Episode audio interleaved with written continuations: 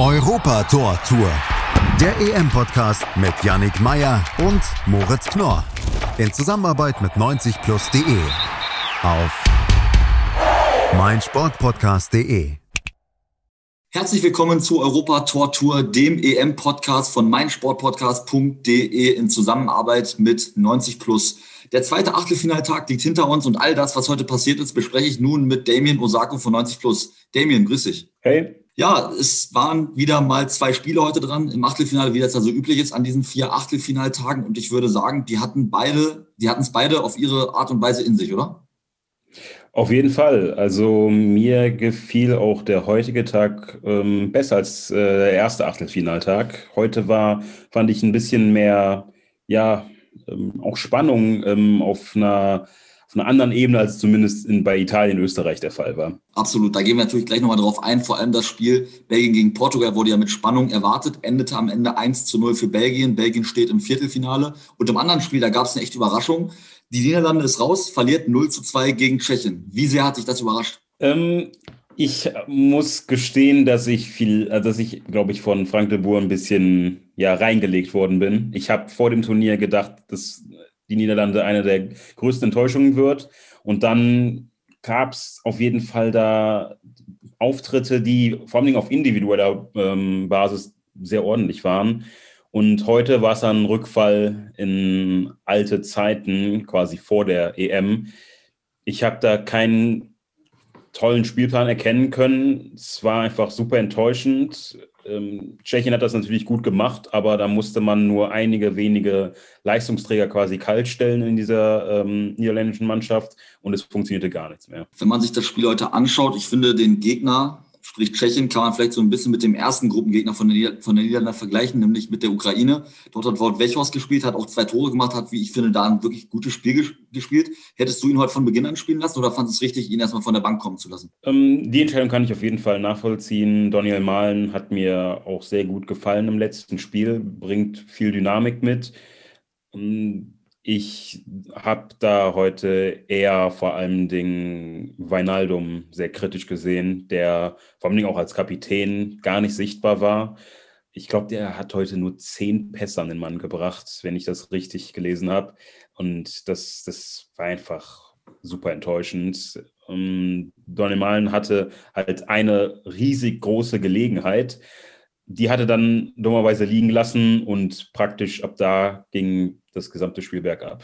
Allgemein kann man ja sagen, dass das Mittelfeld, das zentrale Mittelfeld der Niederländer war heute gefühlt abgemeldet mit Frankie de Jong und du hast es eben schon angesprochen mit Jorginho Wijnaldum.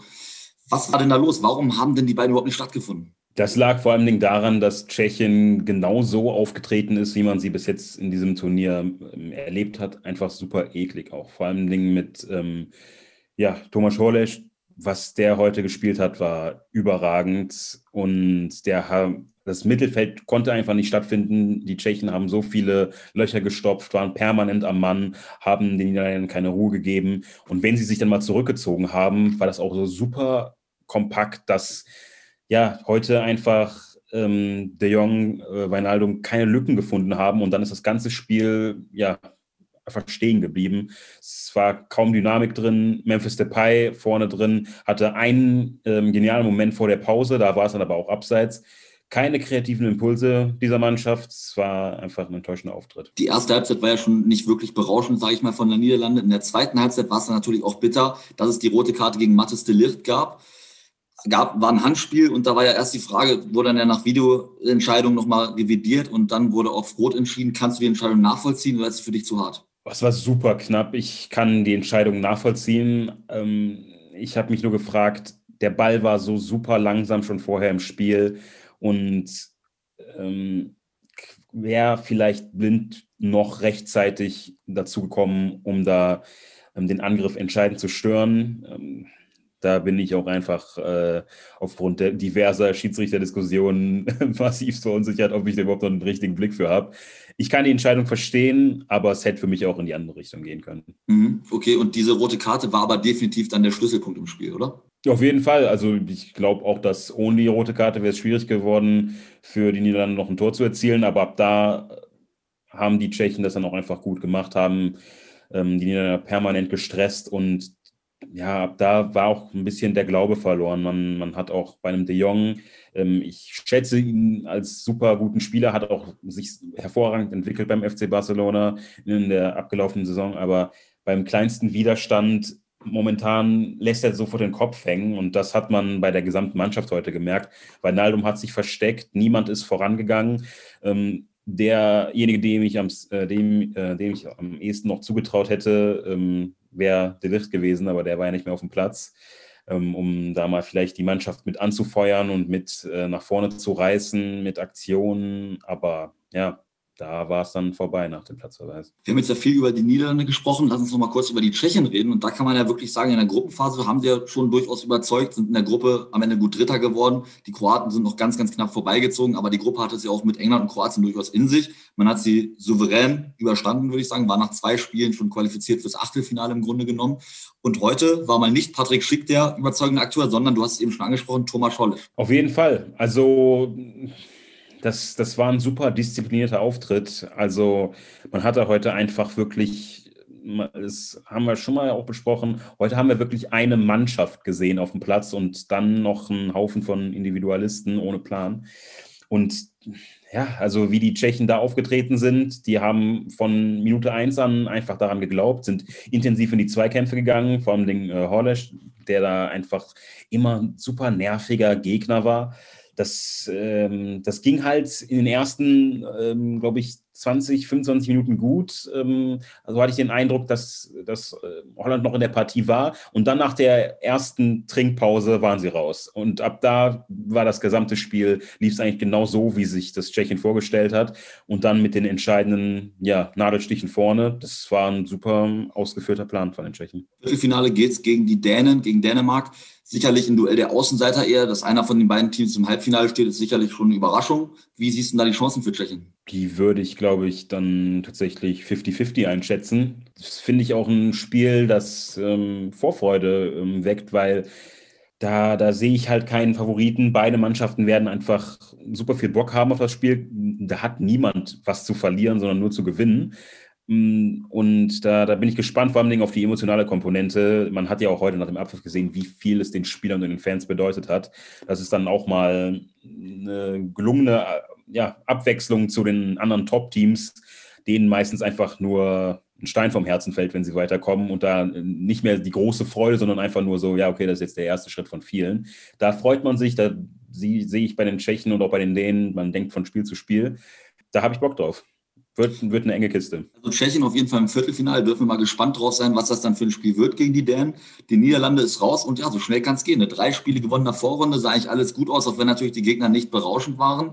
Nun ist man raus. Und äh, ich möchte auch mal eine Lanze für euch von 90 Plus brechen. Manuel Behlert hat hier nach dem zweiten Spiel der Niederlande auch schon gesagt, dass die Niederländer gar nicht so stark sind, sondern dass es ihnen eben zugute gekommen ist, dass die Gegner noch nicht so gut waren. Und er meinte eben schon dort, dass die Niederländer häufig Räume lassen, die aber von den Gegnern der Vorrunde nicht ausgenutzt wurden. Heute wurden sie es eben von den Tschechen eiskalt.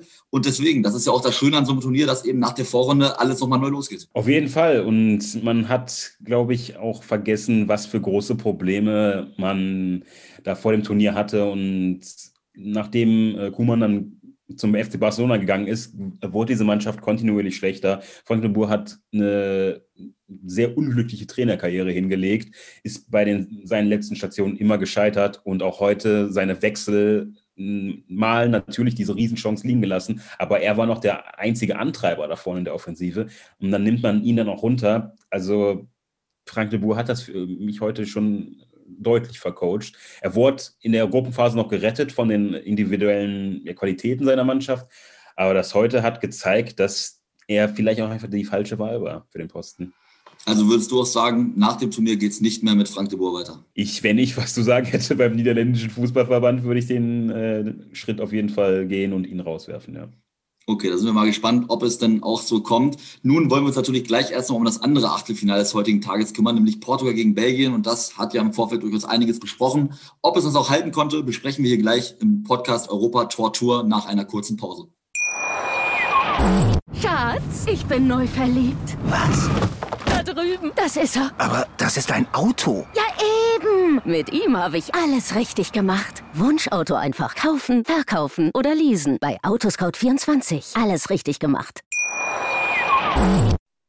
Und da sind wir schon wieder frisch aus der Pause und bequatschen nun das vierte Achtelfinale dieser Europameisterschaft. Portugal gegen Belgien. Und das ist ein Spiel, worauf man sich wirklich gefreut hat, oder Damien? Ja, das war für mich, ähm, das habe ich gestern im Podcast gesagt, das war für mich ein bisschen dieses verfrühte Halbfinale und da habe ich schon mit einem Blick auf das äh, Viertelfinale schon äh, geschielt zwischen Belgien und Italien, weil ich halte von dieser belgischen Mannschaft einfach super viel und ähm, habe Portugal als ja wirklich ähm, den, den Härtetest betrachtet, ob diese Mannschaft wirklich bereit ist für den Titel. Ich hatte Hoffnung, dass die Belgier sich da mit, dem, äh, mit ihrem Spielstil durchsetzen und daraus eine offensive Partie machen. Aber wie so oft bei diesen ja, Top-Spielen, auf die man sich dann so freut, das war dann lange Zeit gar nicht der Fall. Fangen wir mal an mit der Ausrichtung. Ich war ein bisschen überrascht. Ich weiß ja, du hast ja gestern im Podcast auch gesagt, dass du erwartest, dass Belgien alles dafür tun wird, dass man ein wirklich attraktives Spiel sieht, ein wirklich offensivfreudiges. Portugal wird sich eher hin reinstellen und abwarten. Die Belgier haben dann durchaus überrascht mit ihrer Herangehensweise, oder? Ja, also ich würde mal sagen, ähm, heute wurden die Portugiesen mit ihren eigenen Mitteln geschlagen. Ähm, das war offensiv ja, nichts von, von, von Belgien.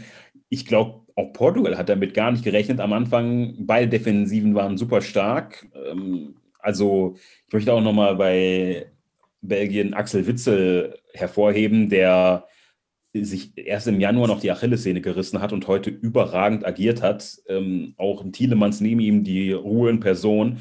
Meunier auch ein starkes Spiel gemacht, aber nach vorne ging halt nichts. Also man musste halt des Öfteren, vor allem Dingen an Meunier hat man das gesehen, hinten erobert er den Ball. Ähm, man denkt sich, ach, das, das hätte er auch mal in der Saison bei Dortmund öfter zeigen können.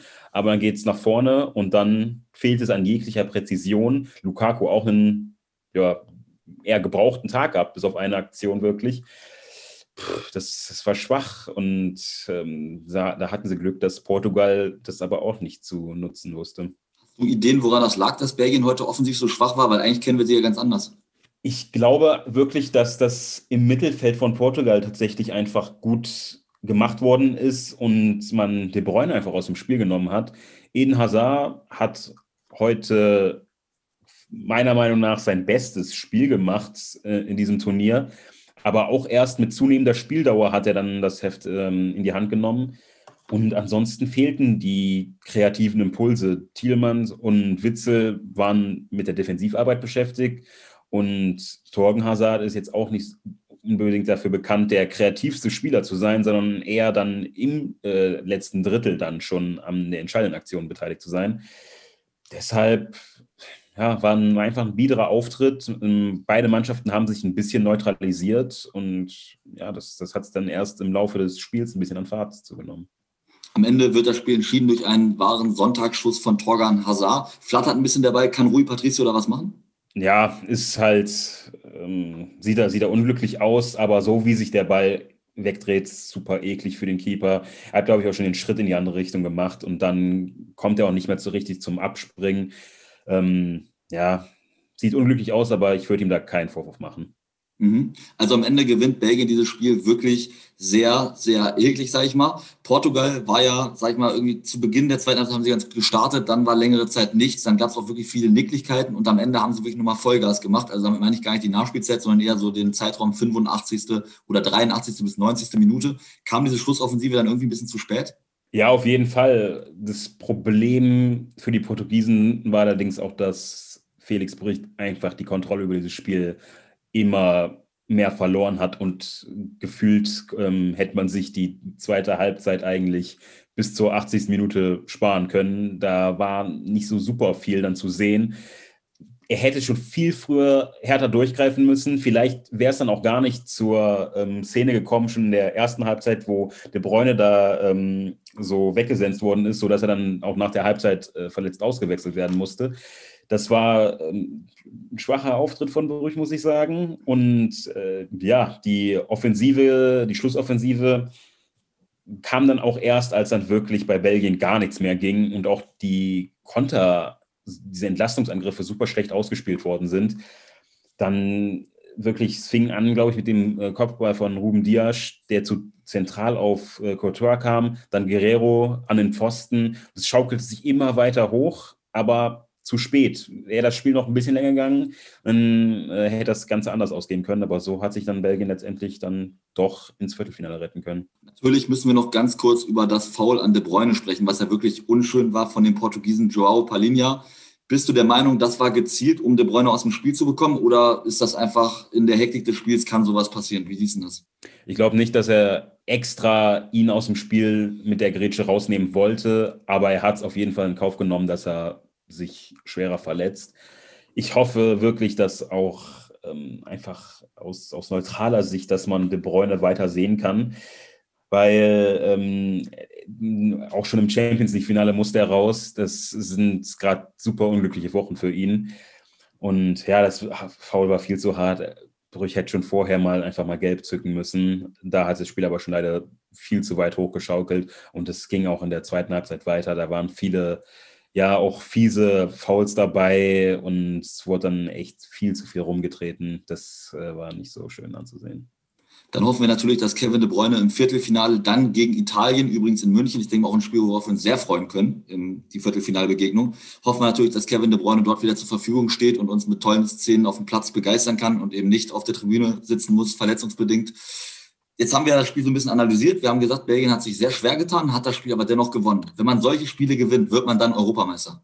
Ja, das ähm, glaube ich. Ich habe Portugal als Härtetest betrachtet und auch als Reifetest und den hat Belgien heute bestanden, auch wenn mit Glück, aber es ist halt ein Turnier. Es gehört in der K.O.-Phase auch einfach dazu, dass man mal hier und da einfach Glück hat. Ähm, wenn man auch mal denkt, Deutschland zum Beispiel 2014 gegen Algerien, da hätte man auch nicht unbedingt gedacht, dass die am Ende den Titel holen. Und ja, heute gegen ein starkes Portugal ähm, sich so durchzusetzen, Tja, mal gucken, wie viel Euphorie man da mitnehmen kann. Mit Italien wartet dann direkt der nächste Brocken und ich befürchte, das Spiel wird nicht wesentlich attraktiver als das von heute. Danach kann äh, Belgien schon fast ein bisschen vielleicht durchatmen und dann auch mal auf mehr Räume ähm, erpochen im Spiel, aber da müssen sie sich erstmal vor gegen Italien durchsetzen.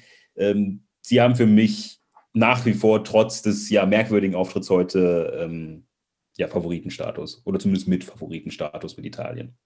Also können wir da auf jeden Fall gespannt sein, wer das Viertelfinale in München dann für sich entscheiden wird. Nun lass uns erstmal zum Tag heute blicken, denn der Spieler des Tages steht ja noch aus. Und ich habe so ein bisschen das Gefühl, dass dort sich ein Tscheche aufgedrungen hat. Ist es Thomas Schollisch geworden oder irre ich da? Nee, das ist richtig. Also da führt heute kein Weg dran vorbei. Ähm, der hat mich super imponiert mit seinem Auftritt. Auch ähm, allein die Szene vom 2 zu 0 durch Schick. Allein dafür hat er sich eigentlich heute den Titel verdient, Spieler des Tages. Das war überragend. Natürlich heute auch ähm, beim Spiel ähm, Portugal-Belgien fand ich auch Witzel super stark, aber da war Thomas Scholisch einfach in der noch besseren Mannschaft, ähm, zumindest heute, der ähm, beste Akteur. Dann lass uns nochmal zum Abschluss auf den morgigen Tag schauen. Da haben wir wieder zwei spannende Achtelfinals und es geht los um 18 Uhr, beziehungsweise auf den heutigen Tag. Die Hörer hören das ja dann heute am Montag zum Wochenstart. Kroatien-Spanien ist das erste Achtelfinale des Tages um 18 Uhr. Was sagst du zu dem Spiel? Ich glaube, das Turnier für Kroatien, es wird morgen beendet sein. Die haben mich noch nicht wirklich überzeugen können ähm, in, den, in der Gruppenphase. Und Spanien hat auch in den ersten beiden Spielen immer wieder gezeigt, dass sie es halt können, aber haben einfach das Tor nicht getroffen. Ja, und jetzt ist, glaube ich, der Knoten gegen die Slowakei geplatzt. Vielleicht ähm, haben sie jetzt einfach das nötige Selbstvertrauen und die Selbstverständlichkeit vor dem Tor, um jetzt endlich auch mal so richtig ins Turnier zu starten und einen, Lauf auch einfach vielleicht zu entfachen. Und da äh, glaube ich, dass das gegen Kroatien gelingen wird. Und ähm, ich erwarte einen souveränen Auftritt mit der notwendigen ja, Konsequenz äh, vor dem gegnerischen Tor.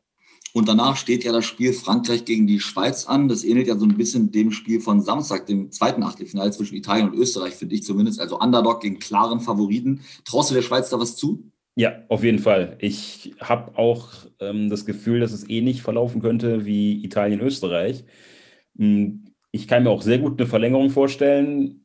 Frankreich strauchelt. Die sind nicht so also sie sind nicht unbesiegbar, das hat man auf jeden Fall gemerkt. Und die Schweiz kann immer wieder vorne gefährlich werden. Die braucht natürlich einen überragenden defensiven Tag, um Mbappé und Co. Ähm, zu kontrollieren. Aber die sind nicht chancenlos. Ich, ich wittere eine Überraschung. Mhm. Also da können wir auf jeden Fall mal gespannt sein. Es stehen auf jeden Fall zwei weitere richtig schöne Achtelfinaltage bevor. Dann am Dienstag, am morgigen Dienstag, dann ja auch noch Deutschland gegen England, worauf man sich, denke ich mal, auch sehr freuen kann. Erstmal danke ich dir jetzt für die Analyse heute, Damien. Gerne. Und für euch gilt wie immer, hört uns gern weiter unseren Podcast Europa Tor Tour, dem EM-Podcast von meinsportpodcast.de und 90 Plus. Wenn euch das Ganze hier gefällt, abonniert uns gerne in eurem Podcatcher eurer Wahl. Aber nun wünsche ich euch erstmal einen schönen Tag und morgen gibt es dann hier wieder was auf die Ohren bei Europa Tor Tour. Ciao. Schatz, ich bin neu verliebt. Was? Da drüben. Das ist er. Aber das ist ein Auto. Ja, eben. Mit ihm habe ich alles richtig gemacht. Wunschauto einfach kaufen, verkaufen oder leasen. Bei Autoscout24. Alles richtig gemacht. Europa Tor Tour. Der EM-Podcast mit Yannick Meyer und Moritz Knorr. In Zusammenarbeit mit 90plus.de. Auf meinsportpodcast.de. Schatz, ich bin neu verliebt. Was? Da drüben. Das ist er. Aber das ist ein Auto. Ja, eben. Mit ihm habe ich alles richtig gemacht. Wunschauto einfach kaufen, verkaufen oder leasen. Bei Autoscout24. Alles richtig gemacht.